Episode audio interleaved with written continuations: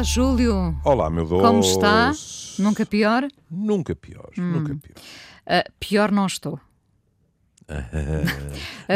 Não, nunca, não, não, não vou pior, por exemplo. Não vou pior, também se diz. É, também, Também se diz. Ou pelo menos dizia-se. não é? Ó Júlio, uh, a semana passada falar, falámos aqui da, da entrevista de Uhum. Steiner, George Steiner, morreu aos 90 anos, uh, crítico literário, professor, pensador, um intelectual, não é? Uhum.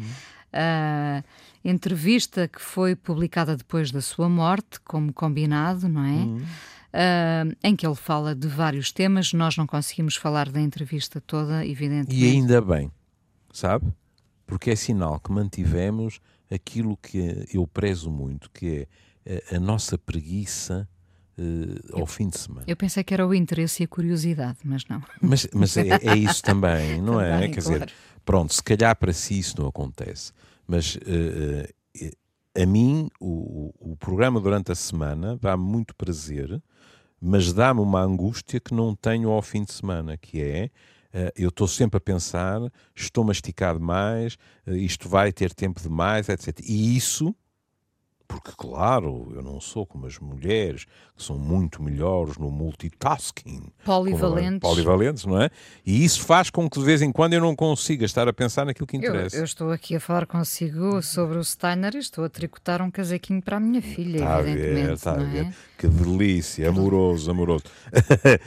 e o fim de semana nesse aspecto é um extraordinário alívio. E portanto, se algo não chega, entre aspas, ao fim, muito mais do que apressar, eu prefiro, e a Inês normalmente é magnânima, prefiro continuar na semana seguinte. Claro. É. Ó Júlio, nós prometemos falar aqui de, de- de questões como o amor ou a morte nesta Uhum. entrevista de Steiner. Ahm, Lembra-se que, que falámos da forma direta como, como as questões lhe eram colocadas. Sim. Ahm, eu sou muito defensora deste estilo porque quando se abre a conversa desta forma e se vai direto ao assunto, não é? O que pensas sobre a amizade, o que pensas, no fundo, como quando éramos crianças e perguntávamos aos outros. Ah, de que banda, de que grupos, não se dizia bandas sequer, de que grupos gostas mais? Qual é a tua cor preferida, não é? Na verdade, nós respondemos a isto também sem grandes hesitações e podemos ficar algum tempo à volta destes temas.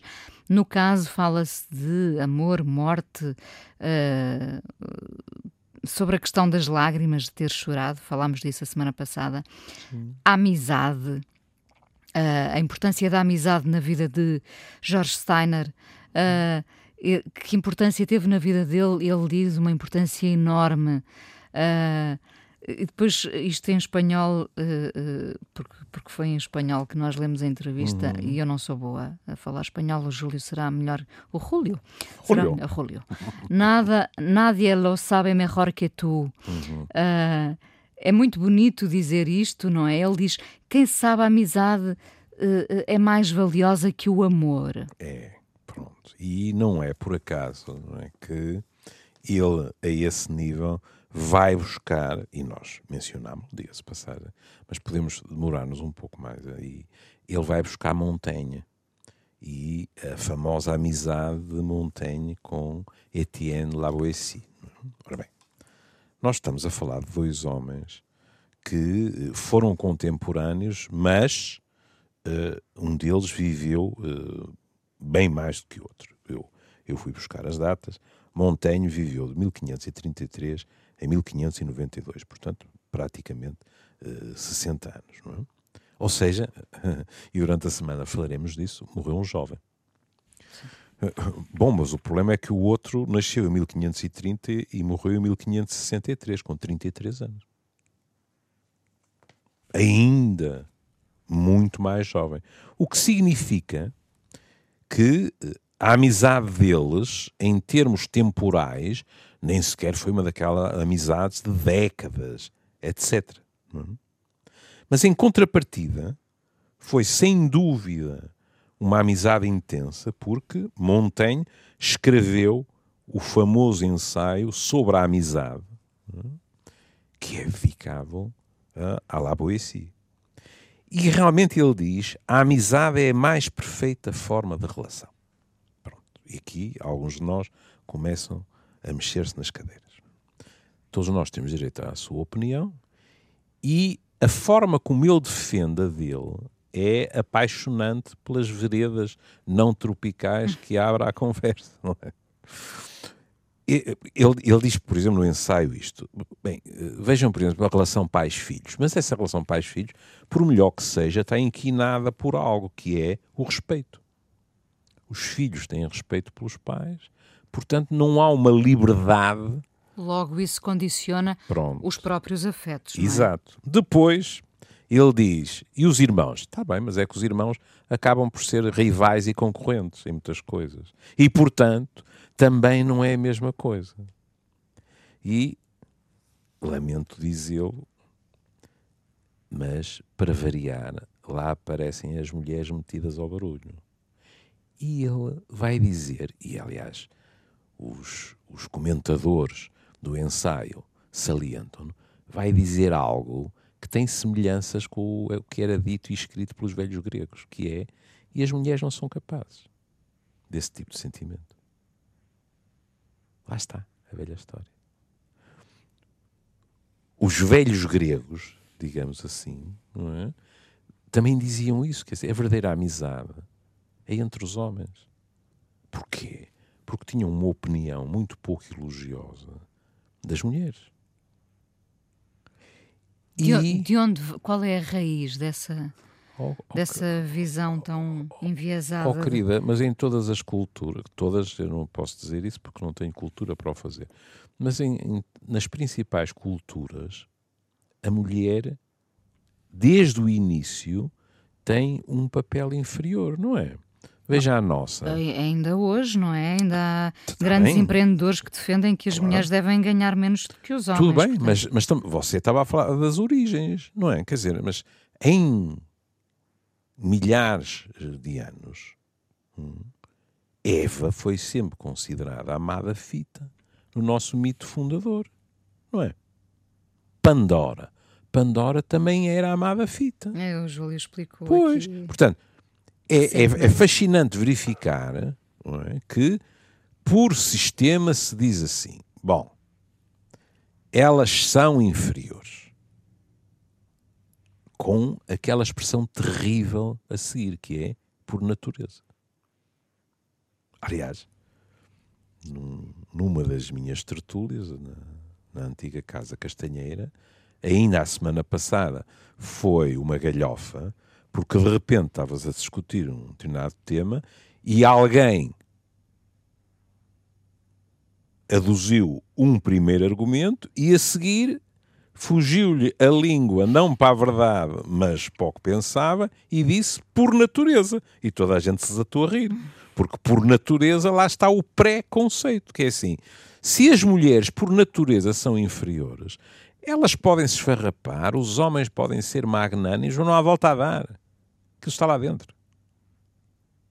Ora bom, e nesta altura, não e, e, voltando à montanha, não é? Que é citado no, na entrevista, não é? Para, para, para explicar essa coisa de, da amizade, esse princípio que ele condensava numa frase, estou a citar uhum, Steiner, não é? Sim. Uma frase belíssima, porque era ele, porque era eu.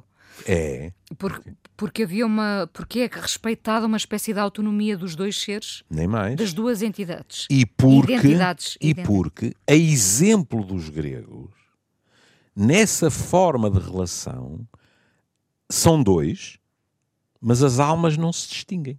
E isso é muito curioso, porque quando se diz porque era ele, porque era eu, uhum. e são respeitadas as tais duas identidades, uhum. uh, Portanto, quando se fala que o amor é, é a fusão, uhum. uh, porque no amor somos um. Uh, o que hoje em dia já não é assim tão popular como formulação. É verdade. É? Mas também quer dizer que há um, há um que se anula.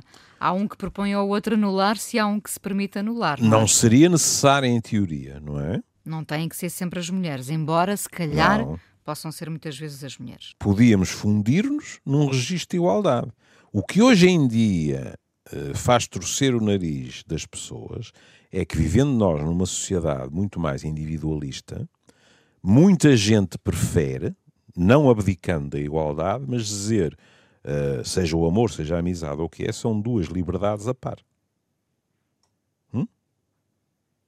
ombro a ombro. Sim. Pronto.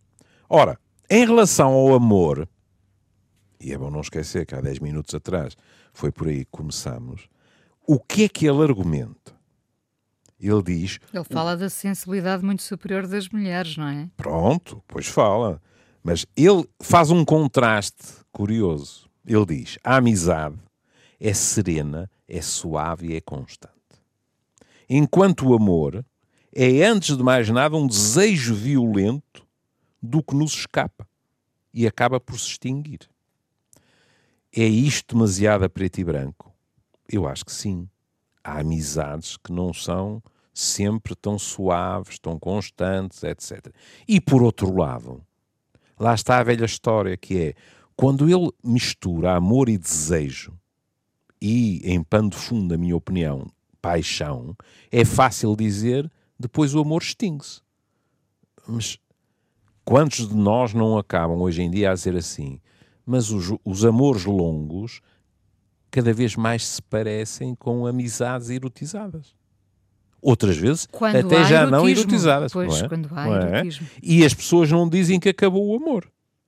Não é? Portanto, eh, eh, eh, o, o tipo de chaveta não, não é, digamos assim, hoje em dia, penso eu, muito, muito aceite. Agora, eu, eu fui buscar uma coisa porque, porque tenho muito medo de me esquecer e, achei uma delícia, a citação, que eu não conhecia.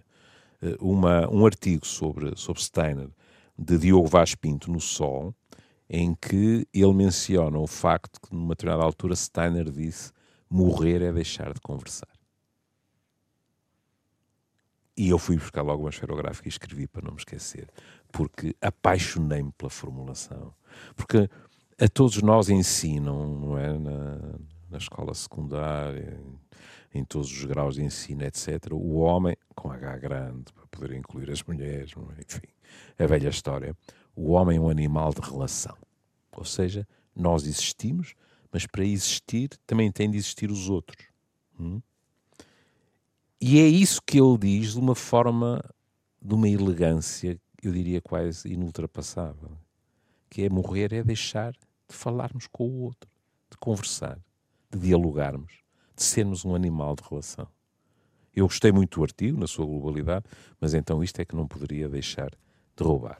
É muito engraçado porque eh, antigamente havia muito aquela imagem do ah, se eu fosse, se eu estivesse sozinho numa ilha deserta, Uhum, não é? sim. Com a ideia de paraíso associada a isso. Ah, e eu pensava sempre, mas de que é que me interessava estar num sítio paradisíaco, estando sozinha, não é? Porque, porque na verdade o que nos faz Eu não me estou a rir de si. não, não, eu sei, eu sei. O que nos faz mexer, o que nos faz mover é a interação com o outro. Claro que até pode ser com a planta, com a árvore, enfim. Aham, Mas é sempre a interação. Hum, eu estava-me a, a sorrir por. uh, ficaria muito surpreendido se a Inês, uh, embora bem mais nova do que eu, não, não conhecesse a anedota, não é? Que marca. Lá está. O, o riso é um ecrã extraordinário. Que marca, mais uma vez, uh, as diferenças. Vou ser otimista. uh, sobretudo culturais entre os sexos, não é? Que é a velha história de- do homem que depois de um naufrágio fica eh, como únicos sobreviventes, ele e uma estrela de cinema belíssima, não é? E de repente ele está no céu. E ao fim de um mês ou dois meses, ele claramente entra em depressão e ela não percebe o que está a passar porque eh, a comida cai das árvores, há fontes de água límpida, etc. Aquilo é- parece o paraíso na Terra, não é? E, no entanto, há uma tristeza De inegável. onde nele. vem essa tristeza? De onde vem essa tristeza? E ela, eu acho que isto é perfeitamente eh, aceitável em todos nós, pensa, cansou-se de mim. é? E põe a questão. não é? E, e não é isso. não é? Porque ele diz, mas a quem é que eu vou contar que estou contigo? Com a estrela de cinema, etc. É? A quem é que ele se vai gabar? É? Eu pensei que ele ia dizer algo tão prosaico como uh, porque não há cerveja, mas também, tá, também, também estaria ao mesmo nível, não é? Acredito, acredito. Porque não chega a estar com a mulher mais bonita do mundo, é hum. preciso contar a meio mundo. Sim, sim, tá, exatamente, não é? Eh, o que, aliás, vai contra o estereótipo que as mulheres é que são as linguareiras, não é? Uh, em contrapartida, havia a, a anedota sob certos sentidos oposta, que era a mulher completamente farta de, de, ficar com ele, não é? E chegar uh, à areia e escrever em letras garrafais SOS. É? E depois os aviões passavam, os barcos passavam e não acontecia nada. Até que ela foi à praia e viu que ele tinha escrito por cima, por fim, por fim sós. Agora, eu adoro essas anedotas. Não é? É uma delícia. É uma delícia. Ingênuas, exatamente. É, é. Cumpre-nos dizer uma coisa: pouco portuguesas. O senso do humor português e, sobretudo, masculino é pesadão em geral. E, portanto, esse tipo de humor mais leve e que não fica a perder de modo algum é uma delícia. Há um aspecto que este homem várias vezes repete que é um, a sua consciência perante as suas próprias insuficiências. E uma pessoa lê e diz assim: Oh meu Deus, em termos intelectuais, dá Deus nós a quem não tem dentes. Então o Steiner pá, tinha complexos, então eu, pá, que estou perto do macaco comparado com o Steiner. É? Mas pronto, mas ele diz isso.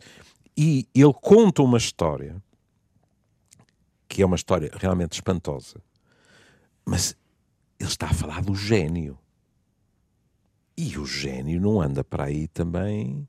Ou seja, Deus ou o acaso não fizeram o bolo humano e depois deitaram açúcar por cima de gênio para toda a gente, não, é? não, não foi assim tão simples.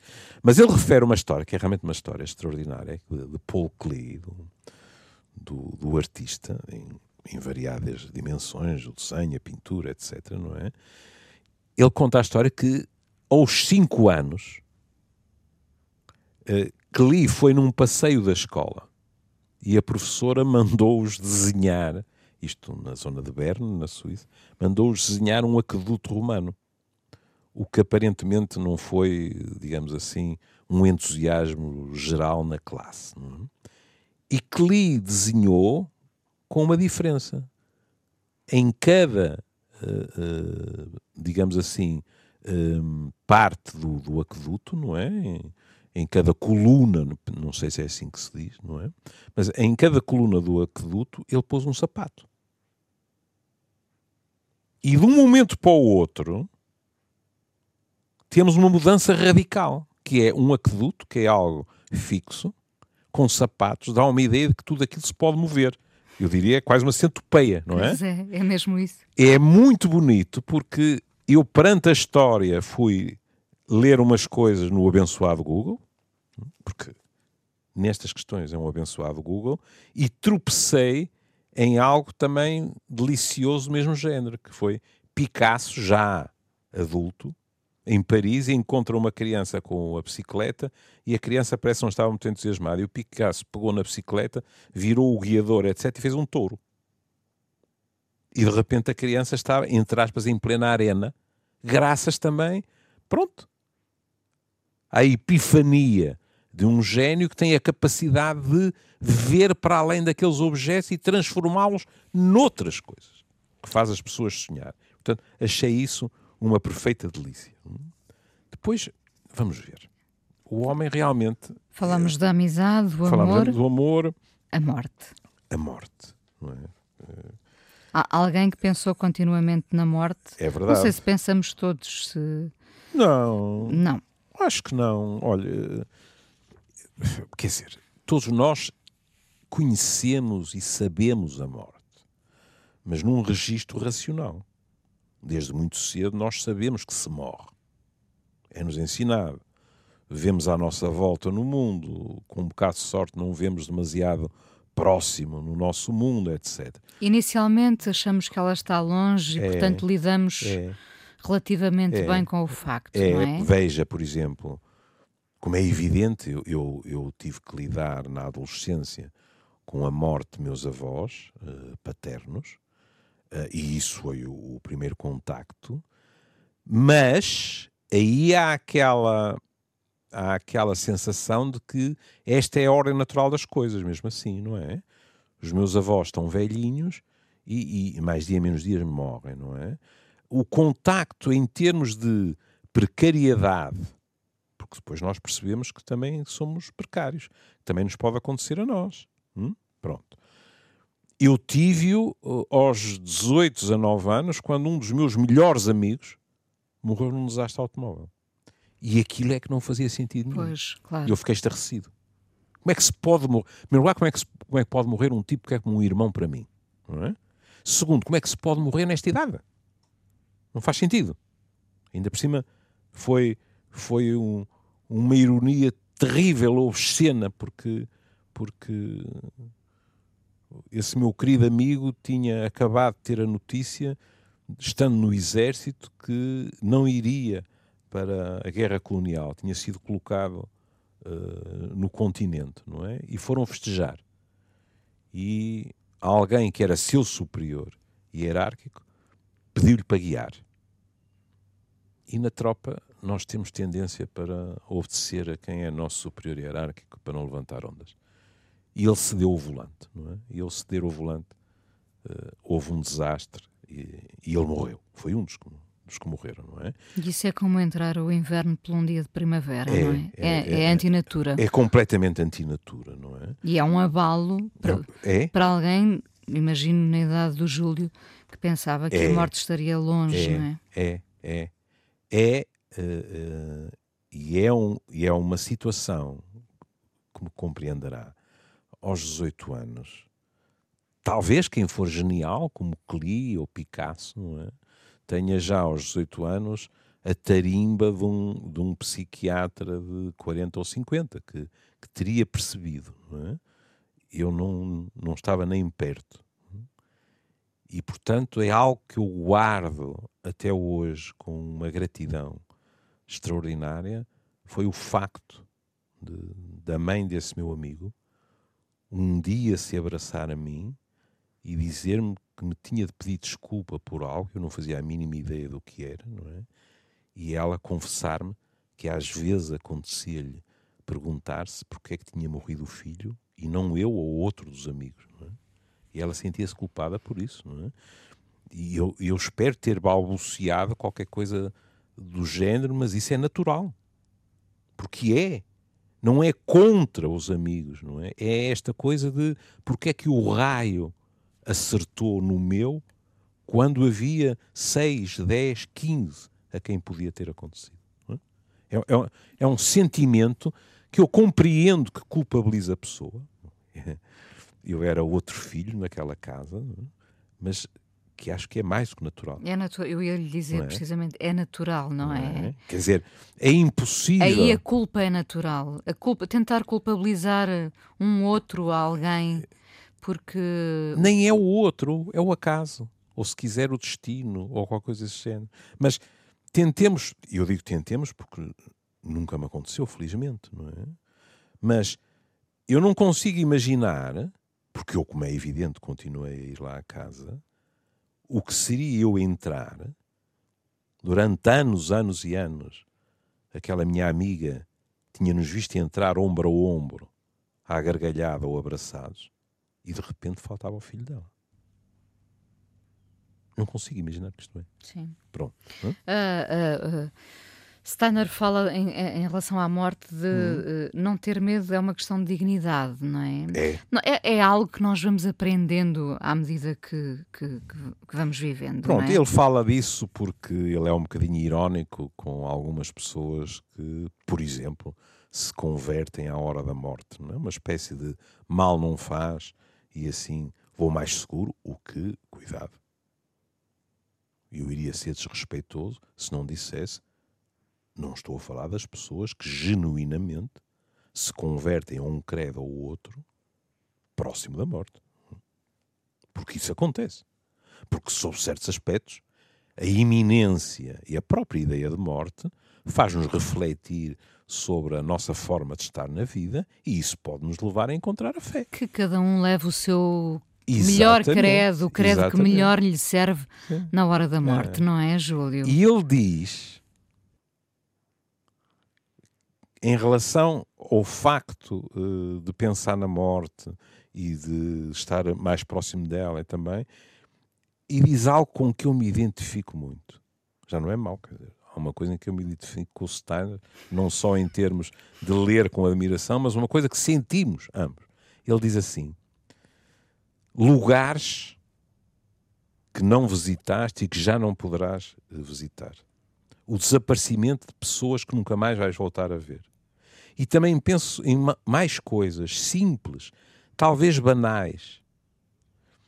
Alimentos, peixes que já não poderás provar.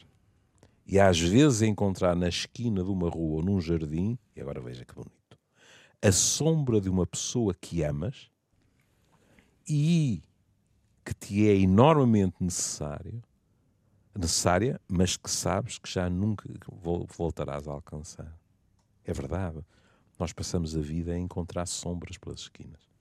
E nem é preciso nas esquinas. À noite, quando entramos em casa. É? As sombras às vezes são-nos muito confortáveis porque é uma forma de continuarmos a adiar responsabilidades. Ou porque não fizemos no passado, ou porque não queremos fazer no presente. Uh, e isso vai um bocadinho uh, no sentido da pergunta seguinte, uhum. uh, das tais que eu gosto, muito diretas, quase ingênuas e infantis, naives, quando se lhe pergunta.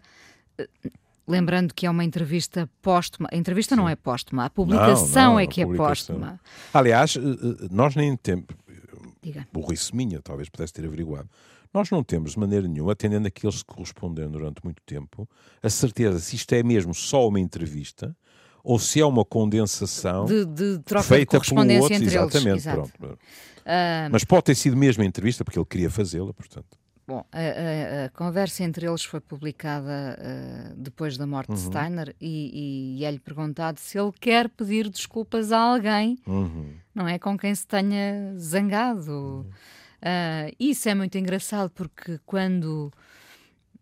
Não sei, não faço a mínima ideia. Quando chegamos a, a determinadas alturas, mesmo em alturas em que estamos, se calhar, não é preciso estar uh, com a sensação que estamos mais próximos da morte. Em alturas de maior tristeza, abandono, um desgosto de amor, luto, nós pensamos muito nas pessoas com quem não falamos, verdade? É verdade. Portanto, há, um, há uma espécie de tentativa de ajustar as contas, uh, as nossas contas sentimentais. Será a altura para retomar o contacto com esta pessoa? Será que eu não devia uhum. voltar a falar com o meu filho, uhum. o meu uhum. irmão, o meu uhum. melhor amigo, a minha uhum. ex-namorada? Uhum. Não é? Isso é muito Se, curioso. E, e, e são, uh, e agora já posso falar por experiência própria, com a idade que tenho, são decisões difíceis, sabe? Porque o exemplo que ele dá é uh, um amigo íntimo. Faz questão de manter o anonimato, não é? Exato, e ele diz com o qual discuti por um assunto estúpido. Uma frase mal escrita numa carta fez explodir uma relação de anos. Eu aprendi muito com essa experiência, como às vezes um instante insignificante pode transformar-se num facto decisivo na vida. É? E ele lamenta muito isso. E ele diz que teria muita vontade de lhe dizer: vem, vamos almoçar ou jantar juntos e rir-nos do que aconteceu. Mas com grande dor dou-me conta de que já não há tempo, é demasiado tarde. Não sei porque é que é demasiado tarde, hum? ele não o explicita, porque uh, ele ainda, ainda poderia tê-lo feito, não é? mas é isso que ele diz. Mas por outro lado, Inês, eu também não sou adepto de, bom, e agora que eh, a estrada, a estrada se vai estreitando. Vamos passar um pano por cima. Vamos passar um pano por cima de tudo, não é? Para tentar eh, sairmos desta vida de bem com toda a gente, com toda a gente a dizer bem de nós, etc. Isso também não me agrada. Porque ele diz algo que uh, é explosivo, digamos assim. Houve um mal-entendido numa frase, numa carta, não é? Isto prova que homens excepcionalmente inteligentes também podem cair nessas esparrelas. E a, amizade explodiu, como ele próprio diz, não é? Mas nem sempre o fim das amizades são assim. Às vezes, o fim da amizade é algo que foi encarado como possível, depois foi, eh, eu diria, quase burilado perante a hipótese de se tornar inevitável, e um dia a pessoa disse: chega. Foram ultrapassados determinados limites. Isso é muito doloroso e eh, há casos em que isso nos leva muito tempo. Quando acontece dessa forma, cada um é dono de si. Mas eu, pessoalmente, não sou partidário de, por uma questão de imagem, então vamos fazer de conta, porque ele diz, rir-nos do que aconteceu, porque foi algo que hoje ele considera completamente insignificante. Quando nós olhamos para trás e dizemos, não, as coisas foram graves e vistas a esta distância mantém essa gravidade.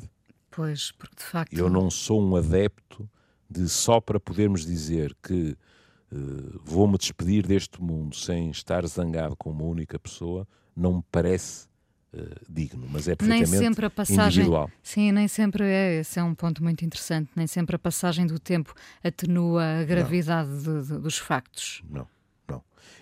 Diga-se passagem. Às vezes a nossa vontade atenua a gravidade. Exato, exato. E já que estamos a falar de morte, a morte de certa forma, uh, tem muitas vezes esse efeito. Não sei se já reparou.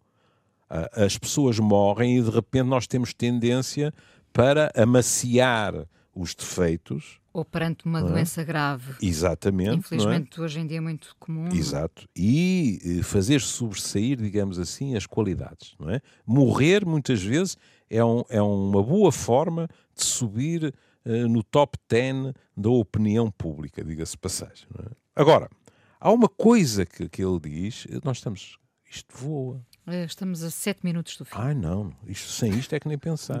É que há, ainda quando ele fala do amor, e ele diz, o amor tem muita importância, talvez demasiado, não é? E diz, em primeiro lugar, a felicidade que me deu o meu casamento e que não posso explicar por palavras racionalmente.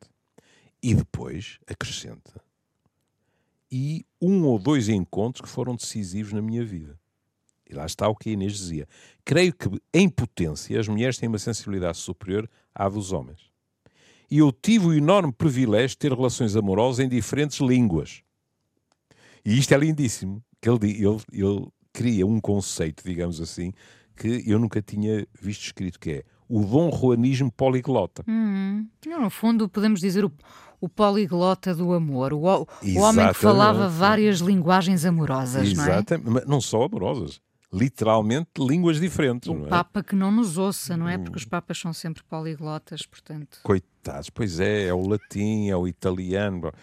Foi uma enorme recompensa para mim, uma ocasião de viver múltiplas vidas, veja o maroto. E é curioso que nem a psicologia nem a linguista, a linguística se tenham ocupado deste tema apaixonante. E depois, pronto, isto se calhar até foi uma boa coincidência estarmos no fim do programa. Por isso, em Depois de Babel, uma das suas obras, eu cunhei uma definição original da tradução simultânea como sendo um bom orgasmo.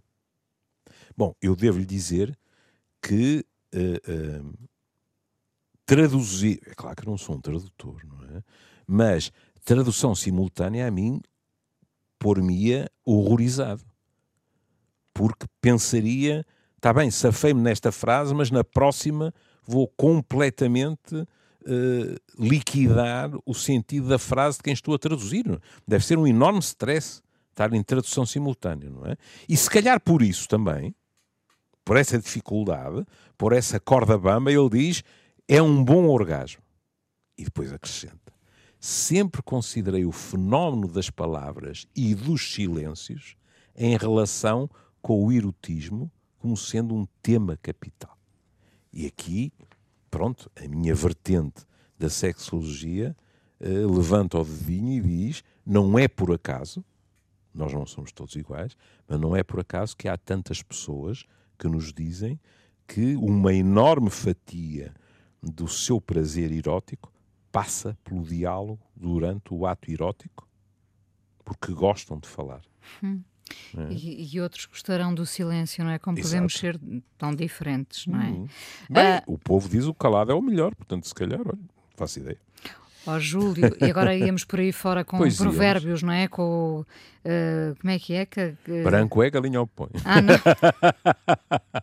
ah, não, já sei, já sei. A palavra é de prata e o silêncio é de ouro. É? é, por coisa. Desse género, Bom, um, lida esta entrevista uhum. e, e depois desta conversa também aqui, fica com a ideia de que Steiner terá vivido uma boa vida? Olhe, uh, fiquei uh, com as suas angústias, mas talvez também seja importante uh, referir a última frase. Steiner tinha um defeito no, no braço direito. E a mãe disse-lhe sempre que devia encarar esse defeito como uma oportunidade. E ele diz na entrevista do prazer imenso que foi a primeira vez que conseguiu uh, uh, apertar um atacador de sapato sem ajuda. Ou seja, transcender-se a si mesmo e ao seu defeito. Hum. Todos nós, se quisermos, somos capazes de sermos um bocadinho melhores.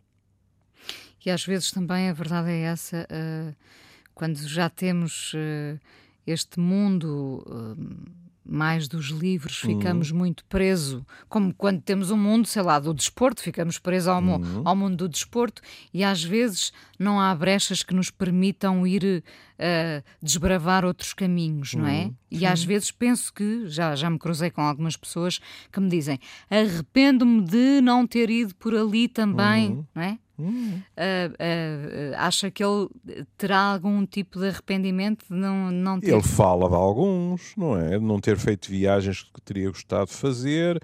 Uma data de. Olha, por exemplo, diz que não se dirigiu a determinadas pessoas. Olha, o exemplo que ele dá é a Heidegger, porque tem, tinha a sensação que essas pessoas que eram muito importantes para ele uh, estariam a perder tempo com ele e que isso seria aborrecido, etc. Agora o que eu gostaria de salientar é que esta visão que ele dá do seu próprio defeito físico não é uma visão clássica de ah, mas o sofrimento torna-nos mais nobres, hein?